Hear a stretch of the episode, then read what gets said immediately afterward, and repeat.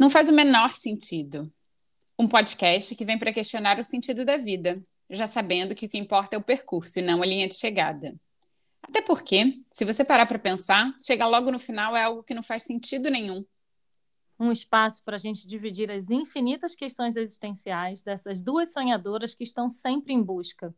A gente te convida a se perguntar o porquê de algumas das nossas certezas para, de quebra, tentar entender o sentido do que a gente veio fazer aqui. Eu sou Isabel Arruda. Eu sou Luana Fornaciari e esse é o Não Faz o Menor Sentido. Não faz o menor sentido. Não faz o menor sentido. Não faz o menor sentido. Não faz sentido. Não faz o menor sentido. Não faz o menor sentido. Faz o menor sentido. Não tem o menor sentido. Não faz o menor sentido. Não faz o menor sentido. Não faz o menor sentido.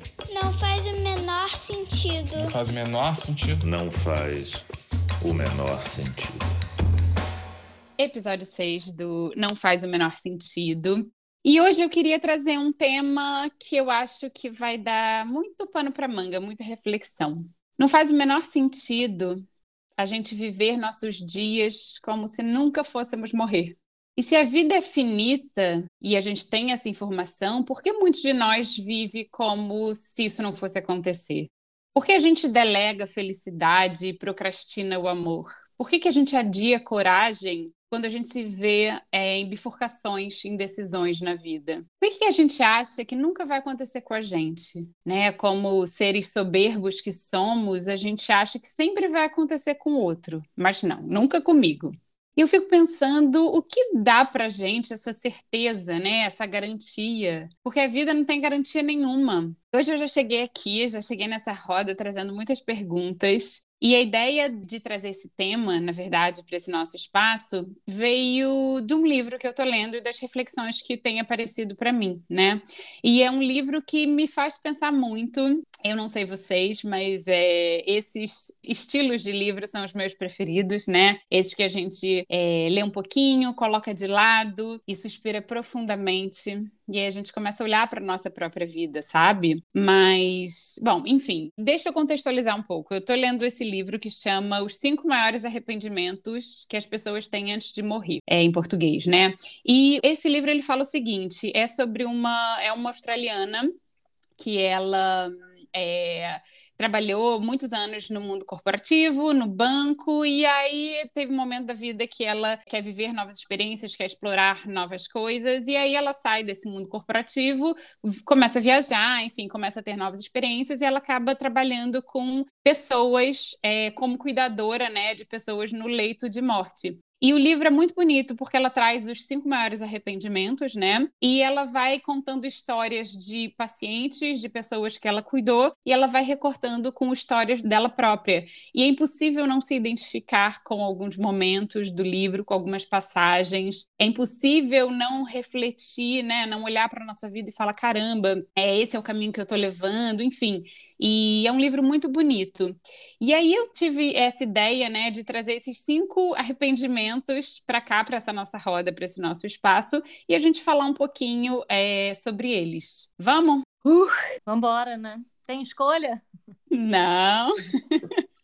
não dá para fugir, não. Mas antes, então, da gente listar esses cinco arrependimentos, o que, você acha dessa temática, Luana? Como é que ressoa para você conforme eu fui, fui, fui trazendo isso aqui? Olha, primeiro, é muito impressionante como a gente sempre teve um tabu muito forte em relação a falar da morte, né? A gente acha que isso não pode falar porque traz uma coisa ruim, que é mal agouro, o que quer que signifique agouro, né? Mas, enfim. E, na verdade, Ninguém vai escapar. É difícil acreditar, mas assim, eu às vezes fico pensando que todas as pessoas que eu conheço vão morrer. E aí eu tento não entrar numa paranoia, na verdade, em relação a isso, porque eu sempre tive muita dificuldade em lidar com a morte. Muita dificuldade. E eu na verdade, tive que lidar com a morte muito cedo. Tem gente que não tem, tem gente que tem a sorte de chegar, sei lá, aos 20 anos, 30 anos, sem ter nem que nenhuma pessoa próxima dela tivesse morrido. E isso realmente é um puta privilégio. Principalmente nesse momento, nesse biênio aí, 2020, 2021, que infelizmente a morte veio pro centro da mesa, né? A discussão sobre a morte. E aí me pergunto, inclusive, se isso, se esse assunto vai deixar de ser tabu. Mas eu sempre pensei muito na questão da morte e sempre tive muito medo, na verdade, eu, sempre tive muito medo de morrer. E eu sempre tive muito medo de que pessoas que eu amo morressem.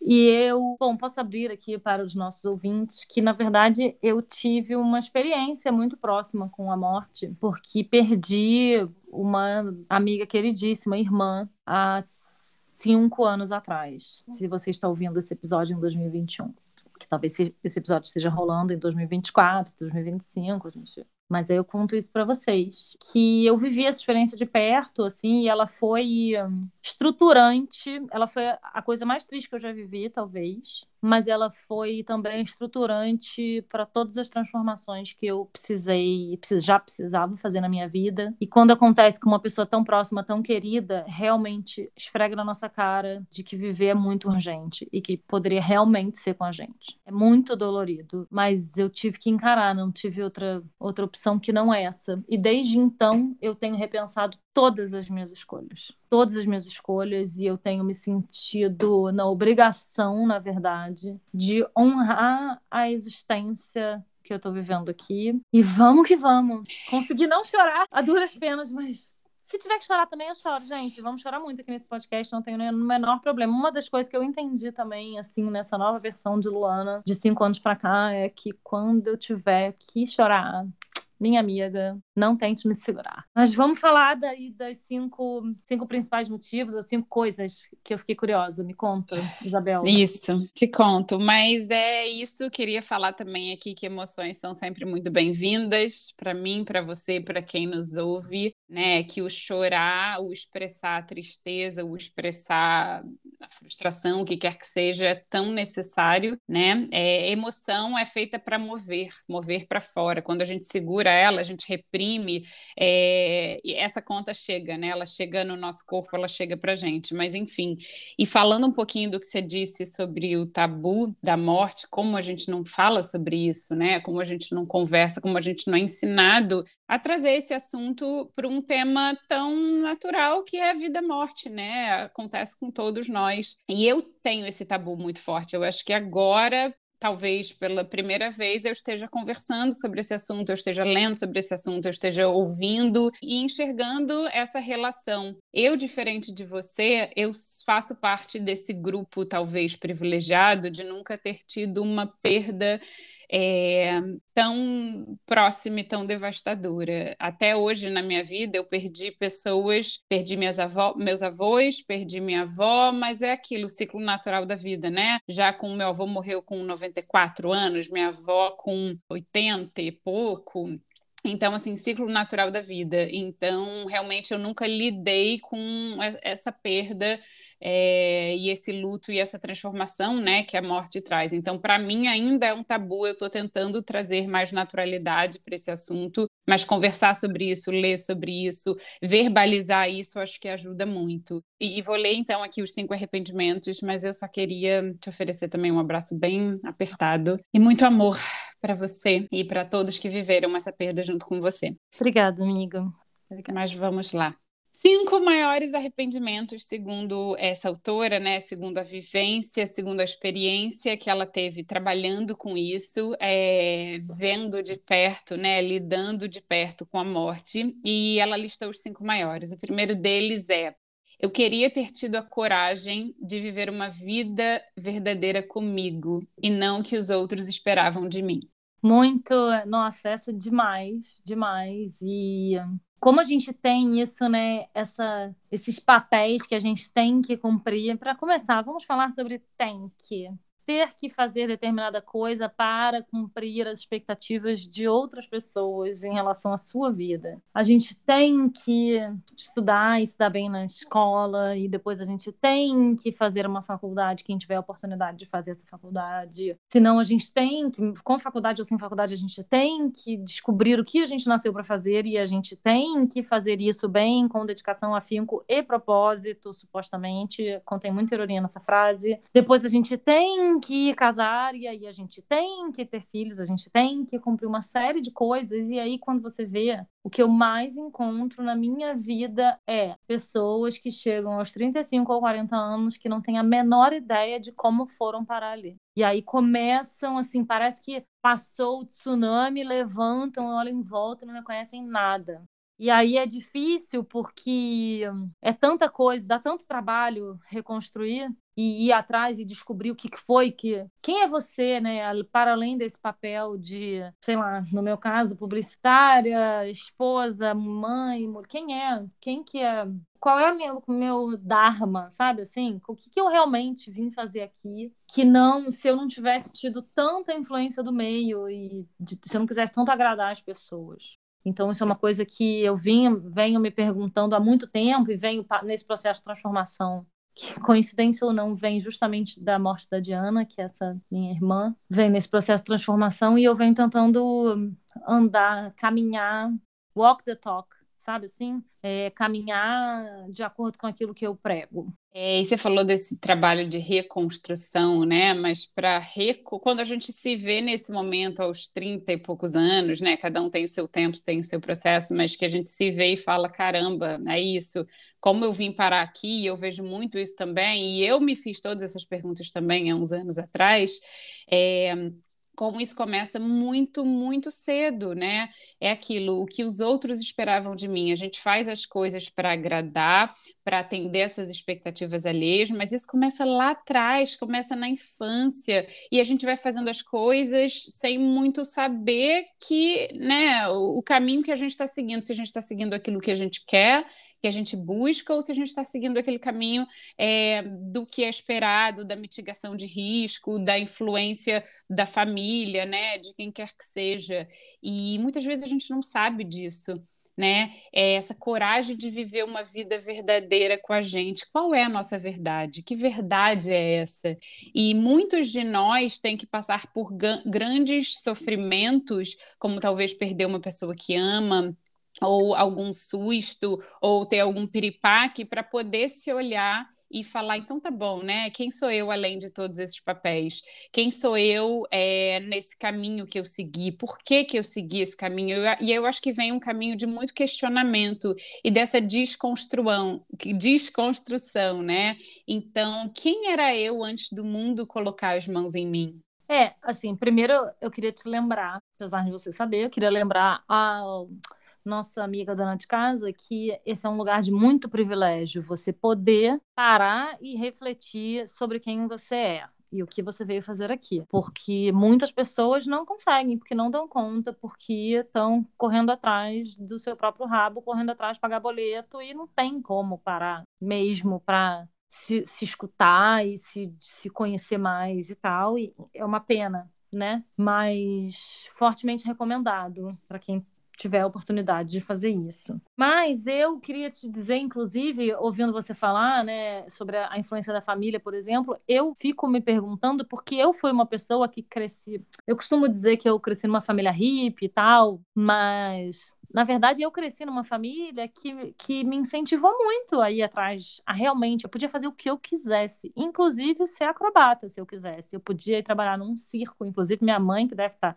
certamente ouvindo esse podcast, ia amar se eu fosse trabalhar num circo, né, não, dona Marilice? Mas eu realmente fui incentivada, eu fui uma criança incentivada a fazer qualquer coisa que eu quisesse na minha vida. E veja você que responsabilidade que isso te dá, né? Porque se você pode fazer qualquer escolha, que grande responsabilidade de escolher bem. E ainda assim, podendo fazer qualquer escolha e eu não tendo sofrido dentro, tenho essa sorte de não ter sofrido dentro da minha família exatamente uma cobrança de que eu tivesse que fazer uma faculdade, tivesse que. Eu acho que eu tive, sim, muita cobrança para que eu tivesse uma independência, uma independência financeira.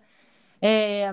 que eu desse conta das minhas coisas, que eu cuidasse da minha casa, das minhas, né? Isso eu fui muito incentivada, mas eu não fui necessariamente incentivada. Ninguém nunca me disse que eu tinha que casar, que eu tinha que ter filha dentro da minha casa. Mas cara, eu cresci, por exemplo, assistindo filmes da Disney e vendo que a princesa ela só é salva porque não existia princesas maravilhosas que existem hoje na Disney, é, as princesas eram sempre salvas pelo príncipe no final. Então, assim, eu cresci demais com essa influência fortíssima da Barbie que estava sempre querendo o Ken na vida dela, entendeu? Então, assim, por mais que eu não tivesse essa cobrança, no meu caso, baita privilégio não ter tido essa cobrança de cumprir todas essas caixinhas dentro da minha própria casa, a gente é imerso nessa merda, entendeu? Até o pescoço, um banho de merda. E aí a gente não consegue, não consegue fugir desse. O, o, o, a gente é muito influenciado pelo meio, entendeu? Muito influenciado, e é uma coisa que eu acho que a gente já trouxe, né? Que é uma sociedade inteira que, é, que cria, que educa uma criança, né? Então pode ser que dentro da sua casa você teve essa liberdade, mas a influência o tempo todo da, da televisão, do, do consumo, das revistas, da,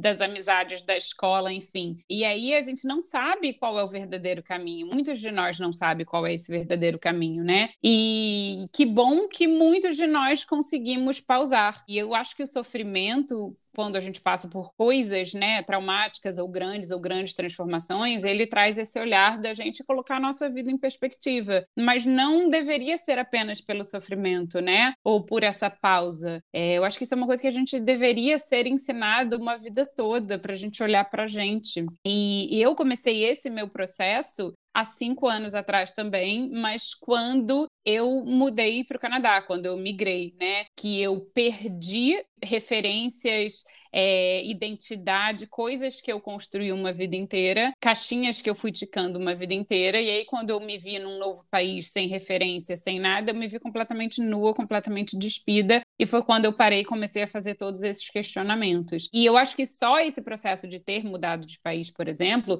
já indica que sim, teve uma coragem de viver uma vida verdadeira comigo, né? Porque o, o aí trazendo para minha experiência, o meu caminho esperado era aquele que eu estava seguindo com, com louvor. Tinha feito tudo isso, tinha ticado todas as minhas, as minhas boxes, né? Trabalhava na TV Globo, era produtora de entretenimento, estava lá já há 10 anos, estava com uma promoção na manga e puxei o freio de mão, falei, eu quero me demitir, eu quero sair dessa vida porque eu quero experiências novas, eu quero coisas novas. Então isso já é um pouco ir nessa contramão, né, e ter essa coragem de viver uma vida verdadeira. Então ali para mim foi um grande ponto assim da minha vida, da minha história que quando eu olho para esse arrependimento eu falo, caraca, sabe, esse eu não vou ter e espero que eu siga seguindo o meu coração e essa coragem de viver essa vida verdadeira. Maravilhosa, vote Isabela Arruda para presidente. Então, vamos lá, qual é o segundo arrependimento? Me conta. O segundo, que eu acho que eu e você a gente quebrou um pouco ele também, mas é eu queria não ter trabalhado tanto. Nossa Senhora. Espera aí que eu vou me tacar de cabeça ali rapidinho e já volto. Meu Deus do céu. É, bom, é curioso porque eu e Isabel a gente se conheceu num trabalho em que a gente trabalhava, olha, igual duas jumentas, entendeu? E eu tenho demais esse entendimento hoje. Eu acho que é um entendimento que você precisa de muita maturidade profissional para conseguir entender que é só um trabalho. E no nosso caso, era só um programa de televisão que é pior ainda do que ser só um trabalho. Só um trabalho. O trabalho nos compõe, é parte da nossa vida, mas ele não é o todo, né? E quantas vezes a gente não se mistura com esse todo? Porque o trabalho traz pra gente muitas coisas, traz pra gente dinheiro, status, reconhecimento, realização, né? É, a gente passa muitas vezes mais tempo no trabalho do que em casa, então eu lembro é, trabalhando na TV Globo, né? Que as pessoas, aquilo era a vida das pessoas, era o todo. E eu acho isso tão perigoso e tão preocupante quando a gente também começa a se misturar muito num desses papéis que a gente desempenha, porque e se um dia vier uma demissão, e se um dia vier, ou, enfim, você ficar doente, ou qualquer coisa, quem é você quando tirado aquele papel, né? Eu acho que isso no profissional fala muito forte. E aí, trazendo rapidinho a história de, de um dos personagens do livro, que é o John, é, e, e, ela fala o seguinte: o John ele já era um idoso, né? E ele estava ali no leito de morte, e ele confessa que, nossa, eu queria não ter trabalhado tanto. Porque eu trabalhei muito minha vida inteira, não necessariamente porque eu gostava do meu trabalho, porque eu amava aquilo que eu fazia, mas pelo status que, que, que ele me dava, né? Pelo papel que eu desempenhava na sociedade a partir dele. E já com uma vida super estabelecida e estruturada, financeiramente muito bem, é, a esposa dele sempre falava: vamos diminuir um pouco, é, vamos acelerar um pouco, vamos diminuir, vamos aproveitar, viajar, tantos sonhos ainda. E durante 15 anos eles tinham essa conversa até que um dia ele falou: tá bom, eu vou parar. Me dá só mais um ano, que daqui a um ano eu paro e a gente vai viver todos esses sonhos. Durante esse um ano, a esposa dele é, ficou doente, gravemente doente, e faleceu. E agora era ele que estava ali no leito de morte, falando: caramba, eu vou levar comigo todos esses sonhos não vividos. Ai, bom, eu fiquei pensando, na verdade, ouvindo você falar, que lembrei que trabalho vem de tripalium, que era um instrumento, né, a origem etimológica da palavra vem de um instrumento utilizado, que eram três paus utilizados para a tortura dos escravos. É daí que vem a origem da palavra trabalho. É, porque isso aqui é o quê? Esse podcast também traz conhecimento para a amiga dona de casa. E o amigo dono de casa também, porque está todo mundo em home office. E aí, o que eu fico pensando, na verdade, é assim: eu não estou aqui fazendo uma apologia ao não trabalhar. Eu sou uma pessoa que gosto muito de trabalhar. E eu acho muito legal quando a pessoa descobre qual é o seu fazer profissional nessa vida. Mas isso é só uma das coisas importantes da vida, é o seu trabalho. E eu ouvi uma frase uma vez, cara, que mudou muito meu pensamento, que foi: nenhum CNPJ vale um AVC porque a gente acha que a gente tem que trabalhar loucamente o máximo possível para juntar a maior quantidade de dinheiro possível e a gente fica gastando o nosso suor e a nossa juventude como se a gente fosse dono da empresa. E eu várias vezes no meu trabalho tive que ser lembrada que eu não sou dona da empresa, que eu não tenho. É claro, é muito importante trabalhar, volto a dizer, é importante, todo mundo precisa pagar conta, é, e é importante a gente contribuir na sociedade, preferencialmente com um trabalho que transforme o mundo num lugar melhor de se viver e não num lugar pior de se viver, né? Um, um trabalho que contribua para o coletivo, mas ele não pode ser tudo. E, cara, nenhum sucesso profissional vale a falência da sua vida pessoal. Nossa, concordo tanto com isso. E eu via tantos, tantas pessoas adoecendo, tantas pessoas adoeceram ao meu redor enquanto, eh, né, nesses 10 anos de mundo corporativo. E, e eu lembro que tinham casos, assim, que ficaram, ficavam muito fortes, muito marcados, que a empresa inteira parava um pouco, colocava a sua própria vida em perspectiva, e aí depois a gente esquece, né? E aí vinha de novo a próxima onda e a gente esquece. E teve um caso específico de uma pessoa chamada Akibar, que era uma pessoa muito querida e muito é, unanimidade, sabe aquela pessoa que é unanimidade dentro de uma empresa? Uma pessoa muito querida, muito humana dentro de uma, né, de uma natureza de trabalho dentro muito agressiva.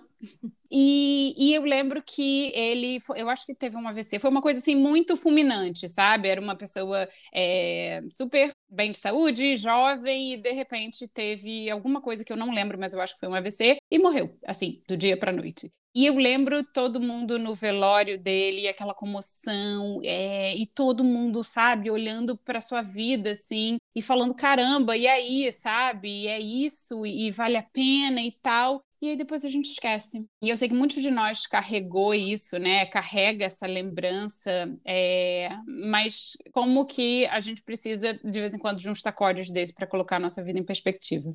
E por que que a gente precisa tanto, sempre, né? Assim, de alguém próximo morrer ou a gente quase bater as botas para poder fazer aquilo que tem que ser feito. É difícil entender. Mas então, me diga, Isabel, qual é o motivo número 3.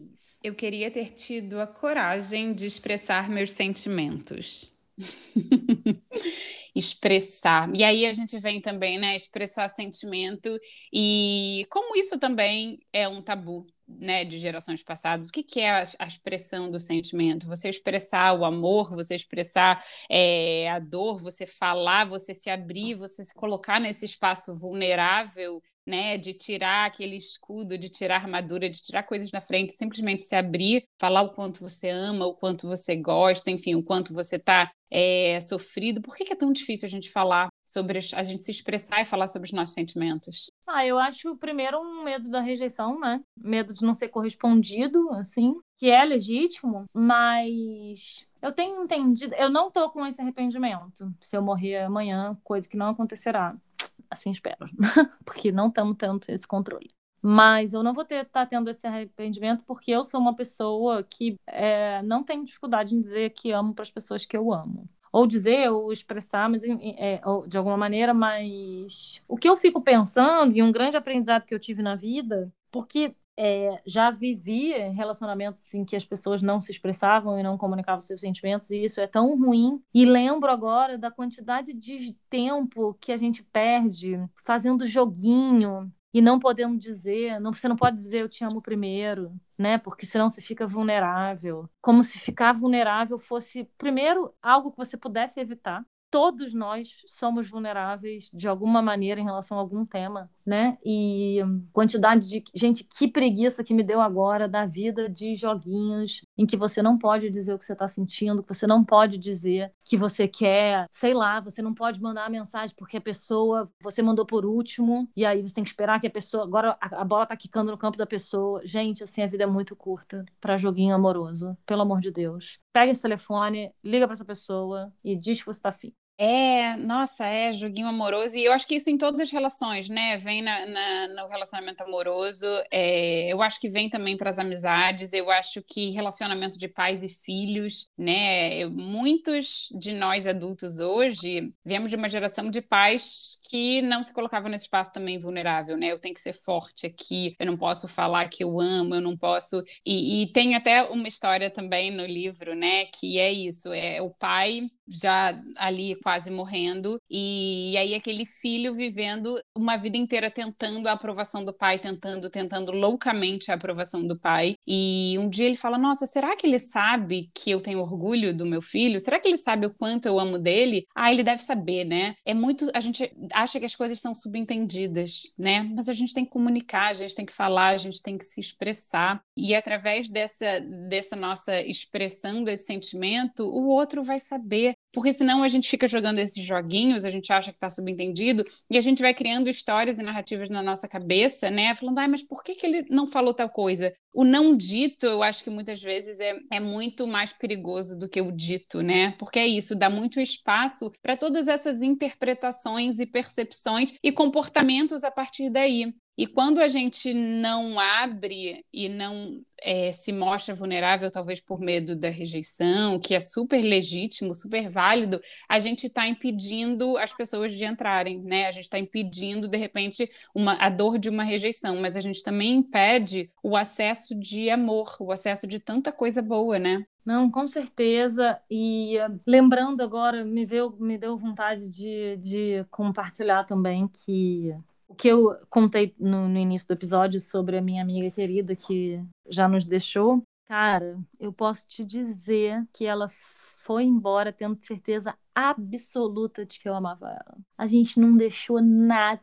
pendente, cara, porque eu tive a sorte de poder viver os últimos anos com ela. E a gente sabia que ela não ia ter muito tempo ainda. Então a gente pôde dizer as coisas e viver viver junto ali, sabe? E ela foi embora sabendo que eu amava ela, cara. E eu sou muito grata por isso. E assim, por mais que tenha sido muito difícil, muito difícil ter perdido a minha melhor amiga, eu sou tão grata por ter conhecido ela nessa vida que eu não abriria a mão nem por um minuto de nada de doído que eu vivi se eu tivesse que abrir mão de todas as coisas boas que a gente viveu junto.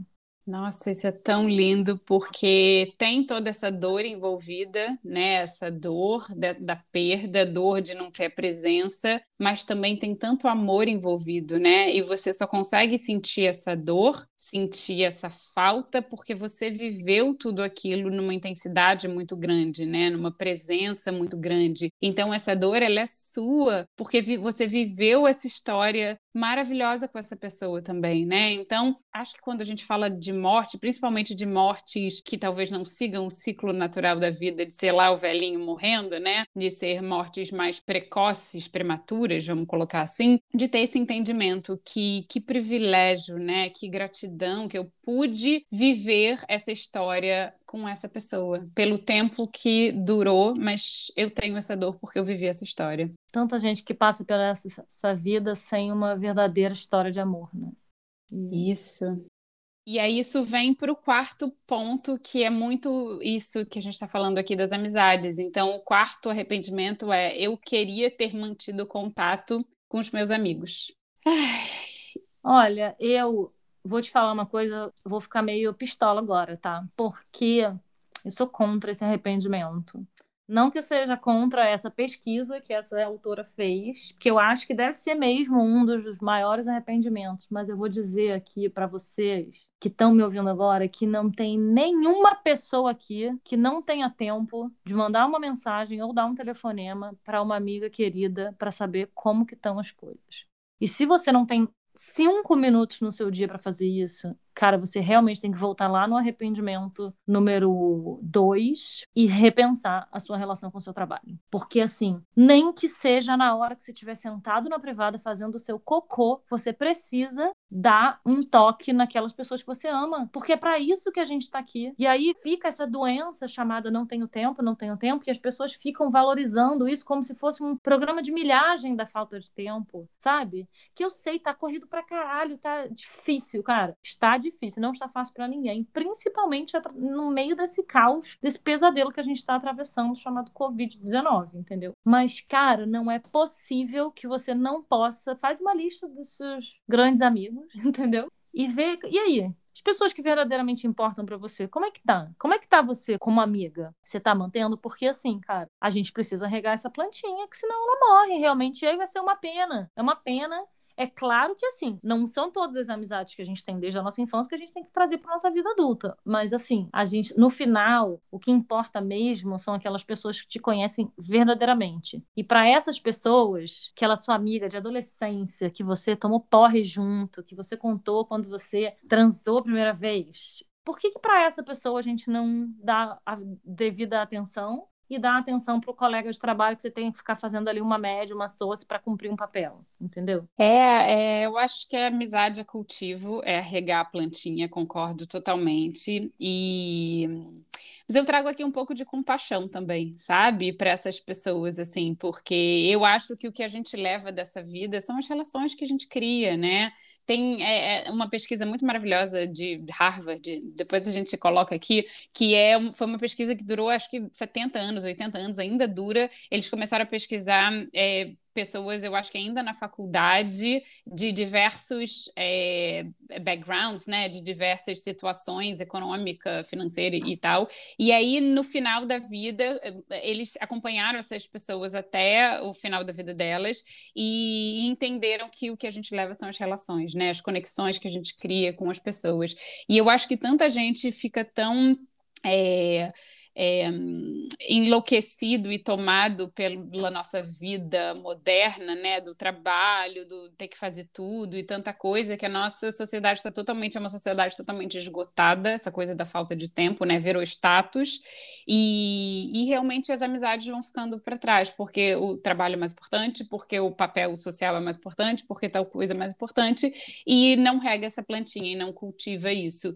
E, e aí chega um determinado da vida, momento da vida vida que se vê solitário, se vê só, né? Mas eu acho que nunca é tarde também para resgatar amizades, sabe? Para você fazer essa ligação, para você mandar essa mensagem. É, na semana passada, eu estava conversando com a minha amiga, é, minha melhor amiga desde que a gente tem 10 anos de idade, a gente se fala muito o tempo todo por WhatsApp, né? Uma manda mensagem, áudio, a gente está em grupos e tal, mas enfim, há um tempo que a gente se fala só por mensagem. E aí eu tava, é, eu sei que ela tá passando por um momento super delicado, eu também tava, e eu falei, quer saber, eu vou é, tirar aqui uma horinha e eu vou andar, eu preciso caminhar, preciso movimentar, e ao invés de ouvir o podcast, ao invés de ouvir a música, eu vou ligar para minha amiga.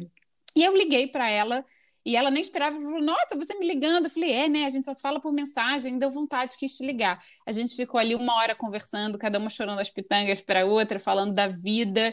E, e, foi tão lindo, foi tão maravilhoso, aquilo me revigorou tanto. E no dia seguinte ela me disse: eu, No dia seguinte, não, né? Alguns dias depois. Depois da nossa conversa, eu me permiti chorar por dois dias seguidos, assim, porque é, eu me permiti. E, e eu, eu, senti a mesma coisa. Eu falei, nossa, amiga, eu também. Eu chorei vários dias seguidos. E como foi bom expressar meus sentimentos para você, como foi bom a gente conversar e a gente se conectar, sabe? Então, é, eu, eu também eu mantenho muito minhas amizades perto. Eu acho que isso é muito importante. Eu acho que é isso que a gente leva da vida. Não, e uma coisa que eu tenho, isso que você falou da sua amiga é maravilhoso. Eu tento fazer isso é, a tecnologia está aí para ajudar a gente nisso, né? E tentar fazer com que a gente se sinta mais perto, principalmente no nosso caso, que a gente mora longe da maioria absoluta das pessoas que a gente ama. E mais uma coisa que eu tenho tentado demais fazer é parar de me relacionar com as pessoas em rede tentar trazer mais a relação para um a um, sabe? Trazer a conversa para um a um. Porque a gente manda uma mensagem no grupo de WhatsApp, falando uma bobagemzinha qualquer, ou contando como é que estão as coisas, manda uma foto,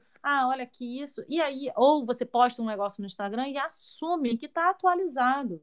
Quando, na verdade, aquilo ali é só um recorte. E não é o fato. Às vezes, a gente tem o grupo de WhatsApp da família, por exemplo, e aí tenho vários. Vou dar um exemplo aqui do meu caso. Eu tenho vários primos queridos. E aí eu mando uma mensagem ali, pronto, tá falado com todos. Cara, não, sabe? Quero falar um a um. E aí, um desses primos maravilhoso falou recentemente, foi aniversário dele, aí tava todo mundo, ah, e aí, né, vamos cantar parabéns aqui, não, não, Ele falou, não, quem quiser me ligue, um tô querendo relações individuais, quem quiser venha, vocês têm meu telefone, tá aqui, e eu vou adorar receber o telefonema ou uma mensagem de vocês. Achei incrível e fiz, e tô tentando adotar isso pra minha vida. Muito maravilhoso. E te ouvindo falar dessas relações da rede, né, que muitas vezes nos aproxima com muitas, a muitas pessoas, principalmente morando fora, ou nos aproxima com pessoas que a gente não conhece pessoalmente, mas que temos interesses parecidos, então a conversa flui, você cria novas amizades, mas o quanto também essa, esse relacional da, da rede, né, das redes sociais, criam relacionamentos superficiais, né? É isso, você não vai para a profundidade do um a um, você não vai no, é, na profundidade da história de cada um, da troca, da partilha. Então, é, eu acho que a rede, a conexão é muito boa, sim, porque nos mantém conectado com outras pessoas, mas como é importante a gente ir um pouco mais para a profundidade profundidade e não ficar só na superficialidade das relações, né? E vou então para o quinto, quinto e último, porque, né, estamos passando aqui do nosso tempo, mas já tá passamos, certo. mas vocês que lutem, é isso. Número cinco, eu gostaria, eu queria ter me permitido ser feliz me permitido. Hum, adoro, adoro essa palavra. Para começar, eu gosto do me permitido porque na verdade é um, são fatores individuais, é a sua própria percepção do que é ser felicidade, não é ser feliz, mas assim, porque a primeira pergunta é: o que exatamente, quais são os seus próprios parâmetros medidores de felicidade? Tá aí uma bela de uma pergunta. O que, que você precisa para ser feliz? É uma questão que eu fico me perguntando. E aí eu vou falar o outro. Ai, não sei, esse quinto aí tô achando meio charlatão, sabe? Apesar de achar muito importante. Mas assim, eu queria vir aqui de advogado do diabo falar que eu, a vida inteira, até, sei lá, 10 anos atrás, achava que o objetivo número um da vida era ser feliz. E, na verdade, verdadeira mesmo, coisas que eu entendi recentemente é: a gente está aqui nesse mundo para outras coisas que não só a nossa própria felicidade. A gente está aqui, por exemplo, para contribuir, a gente está aqui para o crescimento, a gente está aqui para respirar, se alimentar e não só ser feliz, o que quer que seja esse ser feliz. Mas é interessante ela falar me permitido ser feliz, porque muitas vezes a gente coloca a nossa felicidade na mão de outra pessoa. E aí tá aí o quê? Um grande aprendizado de uma grande é, rasteira que a gente vai tomar na vida se você ficar com essa expectativa aí.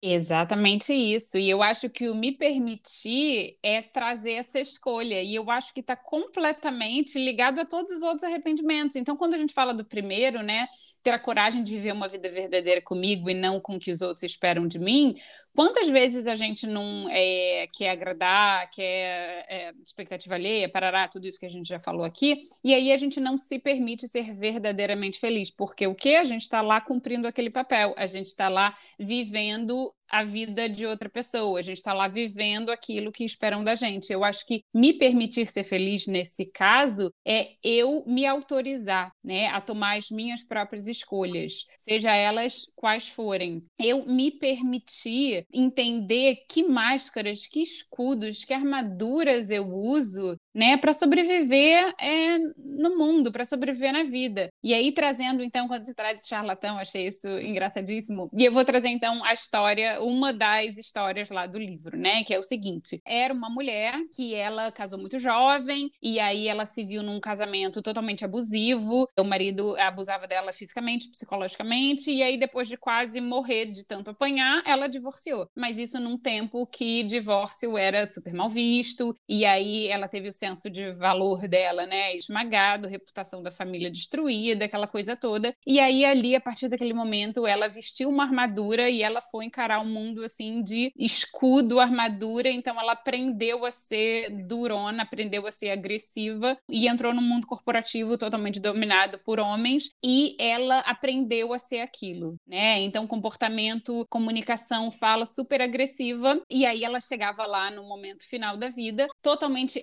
agressiva agressiva, né, exercendo o poder que ela tinha aprendido como forma de sobrevivência a viver uma vida dela inteira e afastando pessoas, não deixando ninguém entrar. E na verdade, quando essa coisa do se permitido ser feliz, é isso, a gente incorpora tanto essas máscaras que a gente usa como sobrevivência, como estratégia de sobrevivência, né, para a gente viver no mundo de acordo com as experiências que a gente teve e que a gente não se permite outras coisas. É, mas você sabe de uma coisa que um, tem uma frase que eu gosto muito, que é happiness is overcoming unhappiness. Isso quer dizer que a felicidade, na verdade, é você superar momentos de infelicidade na sua vida que ninguém é 100% feliz o tempo inteiro. Porque se você é feliz o tempo inteiro. O que é ser feliz, entendeu? Fiquei pensando nisso agora. Na verdade, se você é feliz o tempo inteiro, você não tem parâmetro para entender que. Na... Bom, primeiro que não existe ninguém é feliz o tempo inteiro. Tô falando assim, hipoteticamente, como é que seria. E não é possível. O grande lance é você tem uma dificuldade, você supera essa dificuldade, aí você tem o quê?